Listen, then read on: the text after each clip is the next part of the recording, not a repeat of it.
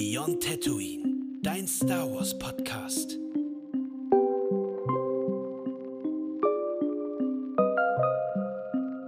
Dann herzlich willkommen zurück von meiner Seite aus. Halli, hallo. Ähm, wir waren Episode 5 stehen geblieben. Oder vielmehr, diesmal wird es keinen Eisbrecher geben, weil ich habe ein bisschen was recherchiert gehabt für diese Szene. Mhm. Ähm, wir erinnern uns, Han und Lea streiten sich. Und mhm. Was vielen vielleicht in Gang sein wird, aber C3PO sagt einen sehr spannenden Satz zu R2D2.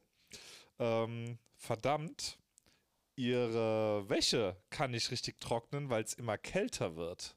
Also C3PO hat Angst, dass die Kleidung aufgrund äh, der Kälte nicht richtig trocknen kann.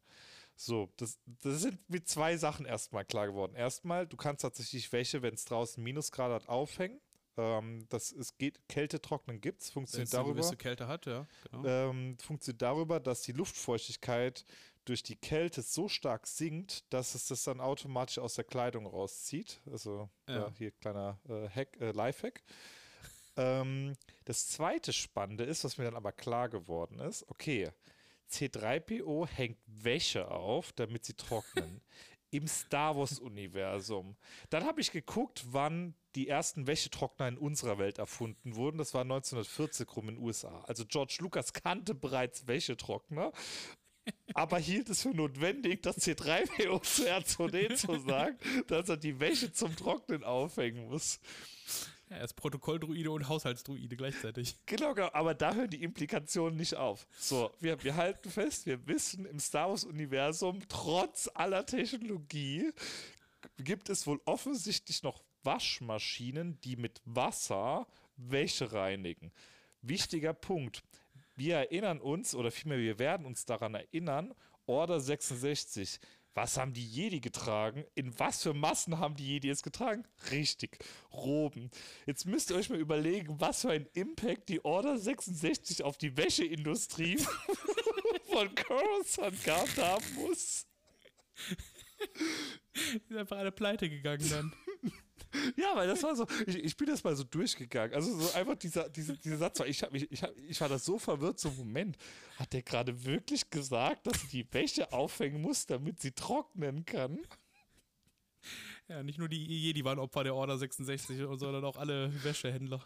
Ja, vor allem, überleg dir mal, was das für ein, also, also auch das Imperium, das, das wird ja auch irgendwo aufgefangen worden sein weil, weil es ist ein gigantischer Bürokratiestaat. Das heißt, irgendwo wird es eine Senatssitzung gegeben haben, die sich mit der Thematik auseinandersetzt, dass gerade in Coruscant ein ganzer Industriezweig gerade droht, pleite zu gehen. Das war der wahre Grund für den Sturz des Imperiums. Damit fing es an. Ja, ich weiß, es ist jetzt sehr weit ausgeholt, aber das war halt so, ist, wo mir mal klar geworden ist, so, warum dieser Satz? So, so also auch diese Implikation daraus, dass es halt Waschmaschinen gibt. Das heißt, auch jeder Sternzerstörer muss eine klassische Waschmaschine bei mindestens eine, wenn nicht sogar mehr, gehabt haben. Ja, also Reinig Reinigungsbereiche gab es ja auf jeden Fall. Also das äh, haben wir ja auch gesehen in, äh, in den Sequels, wo die, wo die Hemden gebügelt wurden von den, von den Druiden. Stimmt. Also sowas gibt es auf jeden Fall. Falls, falls, den Leuten das jetzt noch nicht aufgefallen sein sollte, das ist Flo's Headcanon, das ist nicht kanonisch. Ja, ich muss jetzt aber gerade vorstellen, wie du so eine Waschküche auf dem Sternzerstörer hast und so ein paar Stormtrooper nebendran stehen mit ihrem Wäschekorb und darauf warten, dass ihre Uniform fertig wird. oh Mann, ey. Ja, ja das ja, war wild auf jeden Fall. Also das war so, ja, es, ist, ja, es, es, tut, es tut mir nicht leid. ich fand's sehr amüsant, ich fand's gut. Aber äh, kam wieder so ein bisschen. Back to business. Ja. Ähm, wo wir auch eine interessante Veränderung bei Hahn direkt beobachten können zu Episode 4. Denn mhm. der macht sich ordentlich Sorgen um seinen Kumpan. Ja, die haben auf jeden Fall eine gewisse Beziehung aufgebaut. Ne? Also Kumpane meint Flo jetzt Luke. Ne? Also der ist ja immer noch verschwunden, der wurde ja vom Vampir heimgeschleppt und äh, ja, fragt dann auch irgendwie in der, in der Rebellenbasis dann irgendwie so, hat jetzt irgendwie hier irgendwer Skywalker gesehen? Alle so, nö, keine Ahnung, der ist noch nicht zurück. Und Hahn macht sich dann auch auf den Weg mit seinem, Vamp äh, mit seinem, mit seinem Vampir, wollte ich schon sagen, mit seinem Town Town, um äh, ja, Luke zu suchen draußen. Ne? Aber hier sehen wir auch nochmal eine, noch eine weitere Veränderung bei Hahn. ähm, er kann Befehle geben. Das haben wir in Episode 4, haben wir ihn als den Lockeren kennengelernt.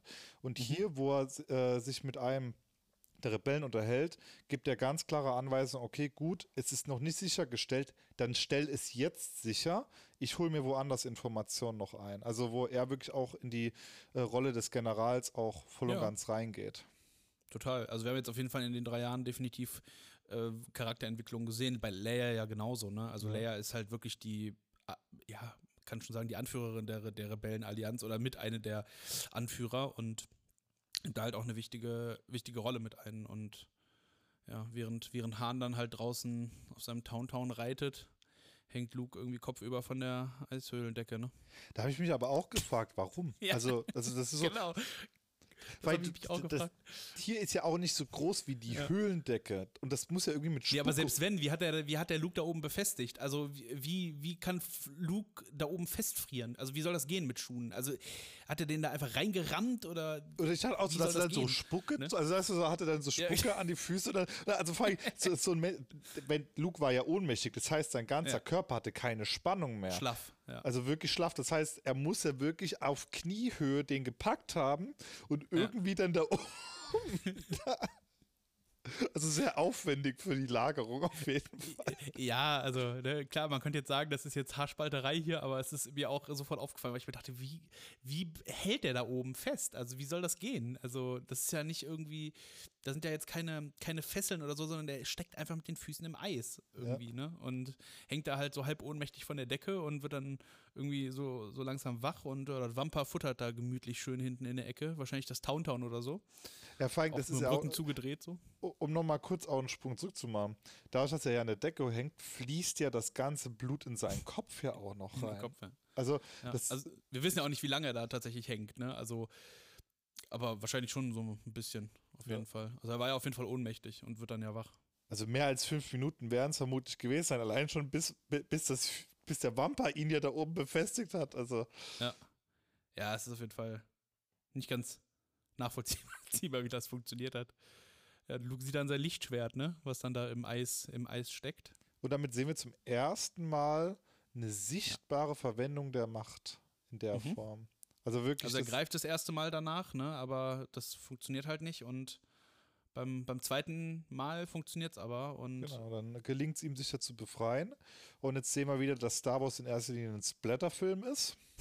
ja, das Wampa kommt in dem Moment auch. Will ihn grüßen. Ah, du bist wach geworden. Ja, hör mal, ich habe gerade Essen gemacht und so und dann kommt Luke und schlägt ihm einfach eiskalt den Arm ab. Das Ja. arme Wampa, äh, ja, weiß, weiß nicht, wo ihm der Kopf steht und äh, beziehungsweise der Arm, wo, wo ihm der Arm liegt. Der liegt nämlich auf dem Boden und wir haben wieder Blut, ne? Ja, wir haben wieder Blut. Und, also wa- was ja sehr seltsam ist in der Konstellation jetzt, wobei man sagen könnte, okay, Wampa ist vielleicht durch die Klima, also weil es sich nochmal so an dieses spezielle Klima anpassen muss, dass es da eine andere Zusammensetzung hat. Aber auch wieder hier, eigentlich müsste das Laserschwert ja keine Blutspuren hinterlassen. Ja, also ich kann mir, das Einzige, was ich mir vorstellen kann, ist, warum, das ist ja auch das zweite Mal, dass wir Blut sehen bei Lichtschwertern. Beim ersten Mal war es ja auf Tatooine in der Kantina, wo Obi-Wan äh, ja, dem einen Alien den Arm abschlägt. Wie der Meister, so der Padawan. Ja, also das hat Luke auf jeden Fall gelernt, wie man, wie man äh, Gliedmaßen abschlägt mit dem, mit dem Lichtschwert. Wie an so einem Dönergrill. ähm,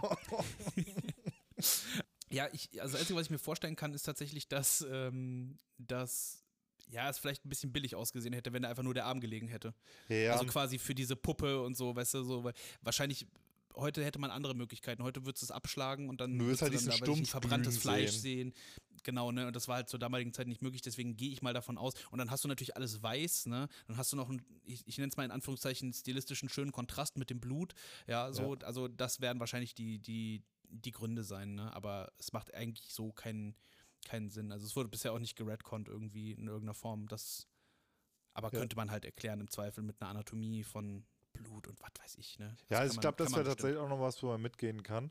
Ähm, was ich interessanter an der Szene finde, als ähm, dass wir sehen, ähm, also das Verhalten von Luke hier finde ich sehr interessant, weil äh, Mhm. wir hatten es ja vorhin, dass Luke ja noch in einer sehr, im sehr frühen Stadium ist, Jedi zu werden. Und Ja. ähm, auch hier ist er sehr von Furcht erfüllt, ergreift direkt die Flucht. Also wir sehen hier keinen selbstbewussten ja. Luke, der diese Situation ähm, nüchtern äh, angeht. Also man darf nicht vergessen, draußen Eisplanet, er befindet sich gerade in einer halbwegs geschützten Höhle, ist waffentechnisch den Wamper offensichtlich überlegen, wie wir an dem Schlag schon gesehen haben, ähm, aber ergreift dann dennoch die Flucht. Also ja, was man aber, glaube ich, sagen muss, ist, also wir haben auch übrigens vergessen, Luke hat sich natürlich selber befreit mit dem Lichtschwert, das haben wir ganz vergessen. Da war ich sehr dankbar, dass er sich nicht die Füße abge, äh, abgesenzt hat, ne?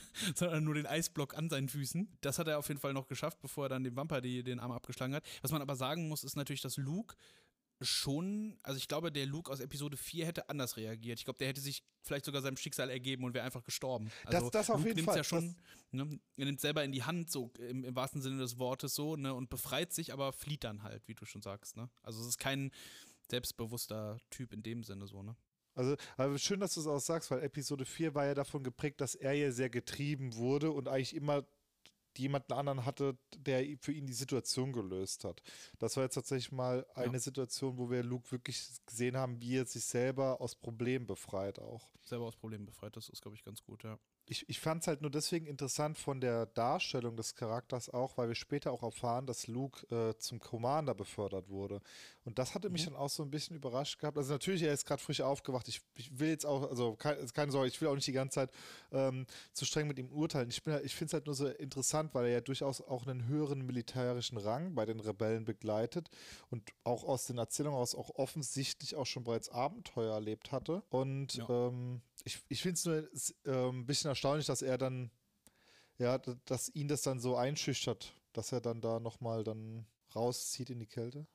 Also ich kann mir, kann mir halt vorstellen, dass, ähm, dass das nur eine Ausnahmesituation war, ne? Also wir dürfen nicht vergessen, der ne, Luke ist natürlich jetzt nicht ausgebildet in irgendeiner Art und Weise so richtig, ne? Also klassisch, vor allem auch nicht als Jedi und der ist verwundet, ne? Der hat halt miese Schelle von diesem, von diesem, äh, von diesem Vamper bekommen, so, was ja. auch sein Gesicht halt verwundet hat und alles. Ne, der, ich glaube, das ist schon eine Ausnahmesituation, muss man sagen. Und wir sehen ja auch später noch, wenn er dann die Renegaten anführt, Mhm. Äh, die Renegades, äh, dass er da auch ganz anders wirkt. Ne? Aber da kommen wir später nochmal zu. Was ich aber noch habe, ist noch ein kleiner Funfact zum Lichtschwert von Luke. Wenn man nämlich äh, genau darauf achtet, äh, wenn man das Lichtschwert sieht im Eis, ähm, wenn man am besten die 4K-Version sich anguckt auf einem Fernseher, dann sieht man, wo das Lichtschwert hergestellt wurde. Nämlich ein mysteriöser Ort namens New York. da steht nämlich schön Made in New York drauf. Äh, hat eigentlich den Hintergrund, dass das eigentlich ein portables Blitzlicht ist der Griff von Lukes Lichtschwert, der eigentlich auch kaum verändert wurde von der Firma Graflex. Kann man mal eingeben, Graflex, ähm, Flashlight. Und dann sieht man, dass es einfach exakt der Griff quasi von Lukes Lichtschwert ist. Also man hat quasi nur das, die Lampe oben rausgenommen und so ein paar kleine Modifikationen dran gemacht. Und das ist das, was ich an Star Wars so liebe, dass sie halt einfach Alltagsgegenstände nehmen und so, ich sag mal, anpassen, dass sie halt wirken wie ja, aus Star Wars halt, wie man sich das vorstellt, wie man, wie sich's anfühlt und alles. Ne? Also es ja. gibt so diese, diese Star Wars-Ästhetik, nenne ich es einfach mal. Und das sehen wir ja auch nochmal später in den Prequels und so, ne, mit, äh, mit Com-Geräten und so, aus was für Sachen die gebaut wurden. Und, ähm, und das liebe ich einfach so daran. Ja, und es ist einfach diese portable, dieses portable Blitzlicht von einem alten Fotoapparat. Also kann man bis heute noch kaufen tatsächlich auch. Also gar nicht mal so teuer. Also man kann sich quasi sein Lichtschwert heute selber bauen, noch für günstig Geld.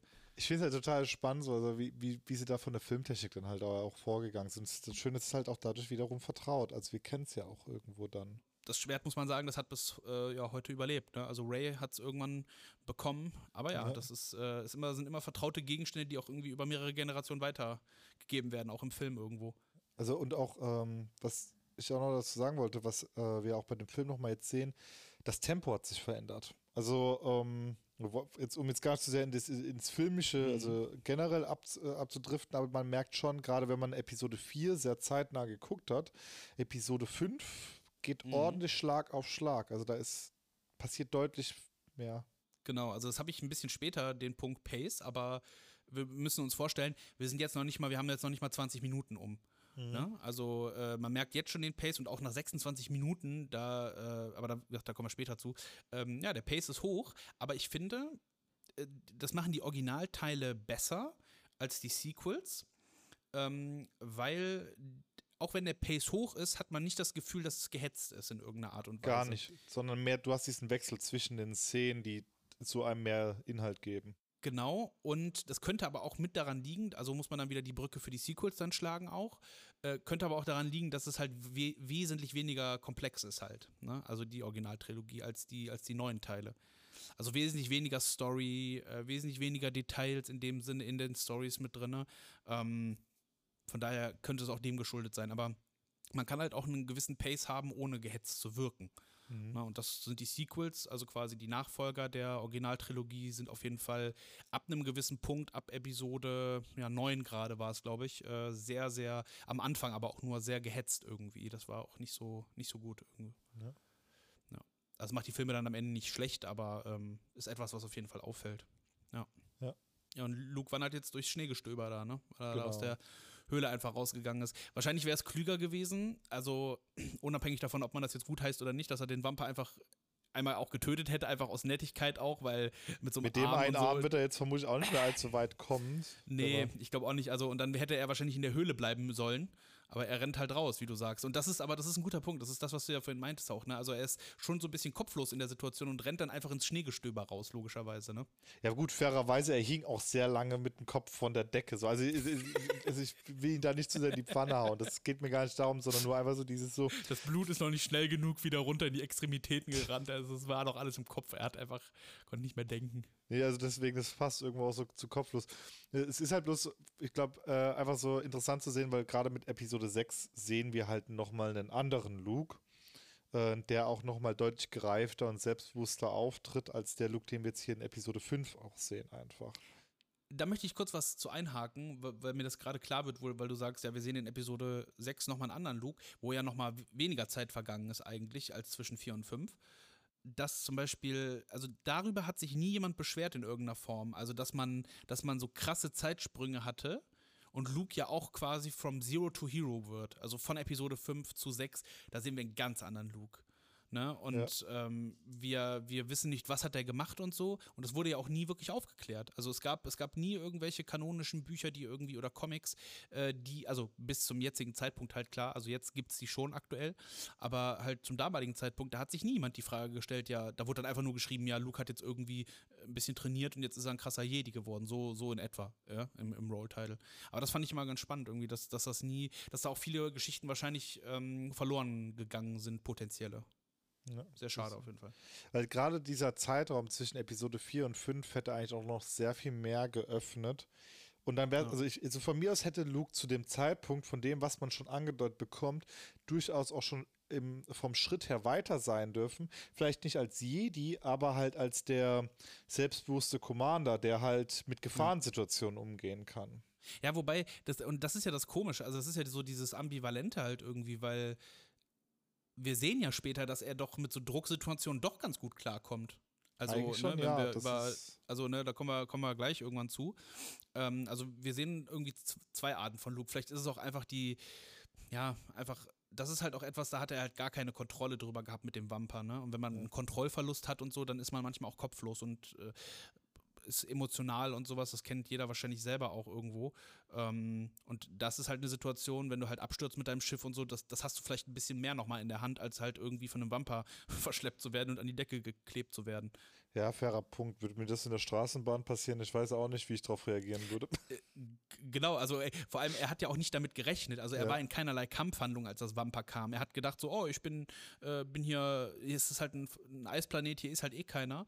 Und natürlich später dann, wenn er dann äh, abgeschossen wird oder so, dann war er ist halt in einer, in einer Kampfhandlung, in einer Kampfsituation. Ja. Da kann er ganz anders reagieren genau. im Zweifel. Also war auch einfach insgesamt sehr verwundbar in der Situation. Ja, das auf jeden Fall. Da hat man das auf jeden Fall gemerkt. Jetzt kommt er allerdings raus natürlich in die Kälte. Wir wissen aus den Gesprächen vor, dass es ein richtiger Blizzard ist, der da rüberzieht. Mhm. Also die müssen auch auf der Basis, auf der Echo-Basis müssen sie ja auch ähm, glaube, war doch die Echo-Basis auf Hort, wenn ich mich nicht täusche, oder? Äh, Echo-Basis, ja, genau. Echo, ja. Mhm. Die Schutztore, genau. Genau, also das ist ja, also äh, signalisiert auch nochmal die Gefahr von diesem Eissturm, von diesem Blizzard, der da kommt, dem er da jetzt völlig ausgesetzt ist. Und, ähm, aber es beschafft ihn zumindest äh, wieder ein Gespräch mit Obi-Wan, ähm, den wir zum ersten Mal wieder in Persona sehen. Ja, wir sehen das erste Mal den Obi-Wan Machtgeist, ne? Und wir hören zum ersten Mal, ich glaube wirklich zum ersten Mal in, den, in der Originaltrilogie den Namen von Meister Broder. Er hört erst Obi-Wans Stimme, dann hört er, Äh, dann sieht er den, sieht er auch Obi-Wan. Ne? Luke denkt wahrscheinlich irgendwie, er hat irgendwie Halluzinationen durch Schnee und alles, ne? Also, weil er halt irgendwie gerade dabei ist, quasi zu sterben, eigentlich im Endeffekt in diesem Schneesturm. Ja. Ähm, genau, und äh, Obi-Wan sagt ihm dann so, hey, mach dich mal nach Dagobah auf, so, und äh, such mal jemanden, der irgendwie sich Yoda nennt. Und dann ist Obi-Wan wieder weg einfach, ne? Also ich, ich, ich habe mich auch so gefragt, so vom Timing her, warum genau da jetzt? Weißt du, so von allen Zeitpunkten so, du, ich, ich, ich habe hier gerade ein bisschen die Hände voll, ich, ich sterb gerade. Ja, ich, also ich könnte mir vorstellen, dass Obi-Wan kam, weil Luke gerade im, im Begriff war zu sterben. Tatsächlich. Also, dass Luke halt quasi einen vielleicht ein Ziel vor Augen hat, wach bleibt, so nach dem Motto, ne? Weil witzigerweise Obi-Wan verschwindet dann ja auch. Und dann taucht ja quasi direkt in dem Moment Han Solo auf und findet Luke.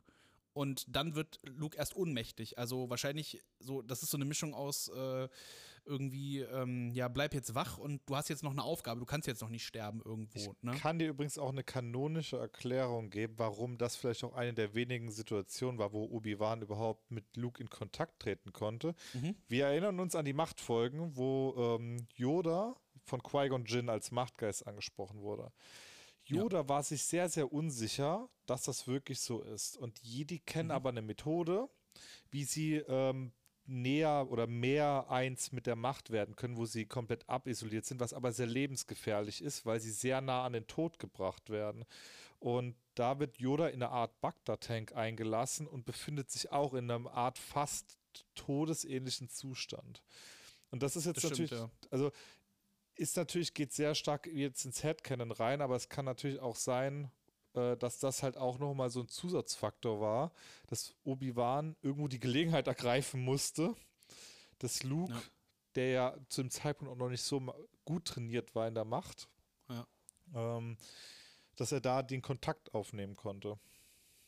Ja, ist auf jeden Fall eine gute, gute Theorie. Ne? In, in Clone Wars ist es ja, wie du sagtest, mit dem Bagdad-Tank. Aber da sagt er ja zum Beispiel Qui-Gon ja auch zu, zu Yoda: Hör mal, so macht, machen wir das nicht. Ne? Also so mhm. funktioniert das nicht kannst dich jetzt nicht am Rande des Todes bringen und dann mit mir versuchen zu kommunizieren. So, wir gehen einen anderen Weg halt. Und er hat ja vorher auch mit ihm gesprochen, aber ähm, es ist durchaus so, glaube ich, dieses Thema so nahe des Todes und äh, dass dann die Machtgeister erscheinen und dann irgendwo wirken in ihrer, in ihrer Form, ja.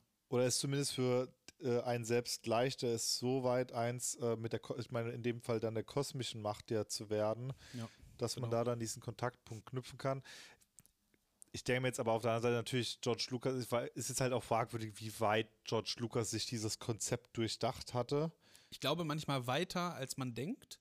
Ja. Und auch weiter, als wir in den Filmen hören. Also, weil gerade wenn man sich die alten Skripte anguckt und so, da sind super viele Sachen, die teilweise jetzt erst in neuen Serien kommen auch und in neuen Filmen und sowas verarbeitet werden. Also, der hat schon viel, ähm, ich glaube, ich glaube, George Lucas ist so jemand, der sehr viel in seinem Kopf hatte, sehr viel aufgeschrieben hat, aber wenig, ähm, wie soll man das nennen?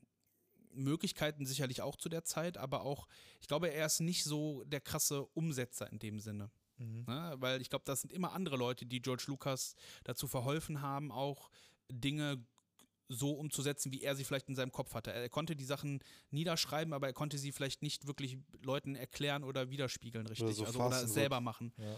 Genau, fassen. Ne? Und ich glaube, und da werden wir wahrscheinlich, das hat man schon im alten Podcast mal versprochen, dass wir da auch mal näher drauf eingehen, äh, haben wir tatsächlich nicht gemacht, ist uns dann entfallen, halt zum Beispiel so die Rolle halt eben auch von George Lucas Frau, gerade bei Episode 1 und so die ihm da sehr unterstützt hat, weil George Lucas den Film ganz anders auch geschnitten hatte und der wahrscheinlich auch Episode überhaupt gar kein. Was habe ich gesagt? Episode 1. Ja, genau, Episode 4, Entschuldigung, ja. Genau, also das ist quasi George Lucas Frau und auch noch ähm, ein, zwei andere Leute quasi eigentlich für den Erfolg von Star Wars vielleicht sogar ein bisschen mehr mitverantwortlich waren als George Lucas, weil halt der auch nicht wusste, wie schneidet man richtig Filme. Der war ja auch ein junger Filmemacher zu dem Zeitpunkt in Episode 4 und ähm, dass der Film in seiner Fassung, wie er damals ausgestrahlt wurde, so erschienen ist, ist halt George Lucas Frau zu verdanken. Ja. Und da redet man ganz, ganz selten drüber. Und ähm, George Lucas ist halt, wie gesagt, so dieser kreative Kopf, der halt Skripte schreiben kann und sowas, aber Visualisierung und sowas, da braucht er halt nochmal ganz, glaube ich, stärkere Unterstützung als viele andere. Der hatte ja auch, das war ja auch, das, oder so, das siehst man ja auch in der Biografie, das war ja auch ein längerer Weg, bis er ja jemanden gefunden hatte, der für ihn das auch aufzeichnen konnte oder auch bis er die richtigen ja, Leute hatte, die die Szenen so umsetzen konnten, dass es so war, wie er es sich in seinem Kopf vorgestellt hat. Also er selber konnte Ja. es teilweise, also schreibt auch in, in, in seinem eigenen Buch ja auch, dass er das selber nicht immer 100% ar- artikulieren konnte, was er da eigentlich Genau. wollte. Und dann hat er halt jemanden gehabt, der das für ihn genau geschafft hat. So. Deswegen, also da wird leider immer zu wenig drüber gesprochen, wenn man halt immer davon spricht, dass George Lucas so der, der Größte ist und alles. Und äh, ist er sicherlich auch irgendwo in einer gewissen Art und Weise. Aber man darf halt nie vergessen, dass hinter großen Menschen auch immer noch andere Leute stehen halt, ne, die für diese Produktion verantwortlich sind am Ende des Tages. Ähm, was ich jetzt noch interessant fand an der Szene, ähm, Luke spricht Obi-Wan nicht mit Obi-Wan an, sondern mit Ben. Also, obwohl er quasi sogar in Episode 4 seinen richtigen Namen sehr früh schon kennengelernt hat. Ähm, Ja, er kennt ihn wahrscheinlich länger als Ben als als Obi-Wan, ne, wenn man mal ehrlich ist. Ne? Also er, wir wissen ja auch durch die Obi-Wan-Serie, aber halt offensichtlich ja auch durch Episode 4, weil sie sich ja schon irgendwo vertraut sind, dass sie halt schon auch immer mal wieder zwischen den Jahren immer mal wieder Kontakt miteinander auch hatten und gesprochen haben. Also sie sind sich nicht fremd, ne? Und genau. Er kennt ihn halt die meiste Zeit als Ben Kenobi halt. Ich fand es so interessant, weil es halt nochmal mehr diese Verbindung auch unterstreicht, so dieses, was so vielleicht in Episode 4 nicht so 100% rauskam, aber ähm, da, da ist schon mehr gewesen als ich weiß, dass da irgendwo ein Eremit in der Wüste lebt, der gerne Kreiddrachen nachmacht. Für ein Glas blaue Milch? Ja, das war, na, das war in den vorherigen Folgen. Macht der alte Ben für euch den Kreiddrachen. ja, es ist, ähm, es ist die Frage, ob das bewusst gewählt ist, so als Mittel, dass, dass er ihn Ben nennt, ne, weil Obi-Wan ist halt sein richtiger Name, sein, ja, man könnte jetzt sagen Jedi-Name. Also es ist ja nicht so, dass du als Jedi einen neuen Namen kriegst, aber es ist halt sein richtiger Name und den hat er halt einfach abgelegt aus Gründen. Und es ist halt dann Ben und nicht mehr Obi-Wan. Also ist, ist spannend auf jeden Fall. Ähm, ich ich glaube, ich glaube zum Beispiel, ähm, ich glaube, Vader zum Beispiel nennt ihn ja immer nur Obi-Wan halt, ne? Und Genau. Luke, ich weiß gar nicht, ob Luke ihn jemals überhaupt Obi-Wan nennt. Also, Der, der sagt, in Episode 4 spricht er immer vom alten Ben, genau. genau, und, und ich glaube, auch sonst spricht er, sagt er nie ja Obi-Wan und so, sondern ähm, ich glaube, Obi-Wan sagt nur Leia, glaube ich, äh, in, innerhalb der Originaltrilogie. Und Luke sagt immer Ben. Auch, auch sogar in Erben des Imperiums, was nicht kanonisch ist, muss man sagen, was Legends ist, sagt, sagt er auch Ben. Da hat er Träume von Ben und so, und dann, also von Obi-Wan und nennt ihn auch Ben. Er sagt immer, ach Ben, so. Also das ist schon irgendwas, bedeu- hat bestimmt irgendwas zu bedeuten. Und bevor wir euch dann wieder entlassen, ihr seht, wir verbringen sehr viel Zeit mit Minutenfragmenten. Also ich habe gerade sehr viel Spaß und Ich ich, hoffe auch, dass ihr sehr viel Spaß habt. Also es läuft gerade sehr rund für uns, glaube ich, vom Gefühl her gerade so, vom, vom Redefluss auch und so.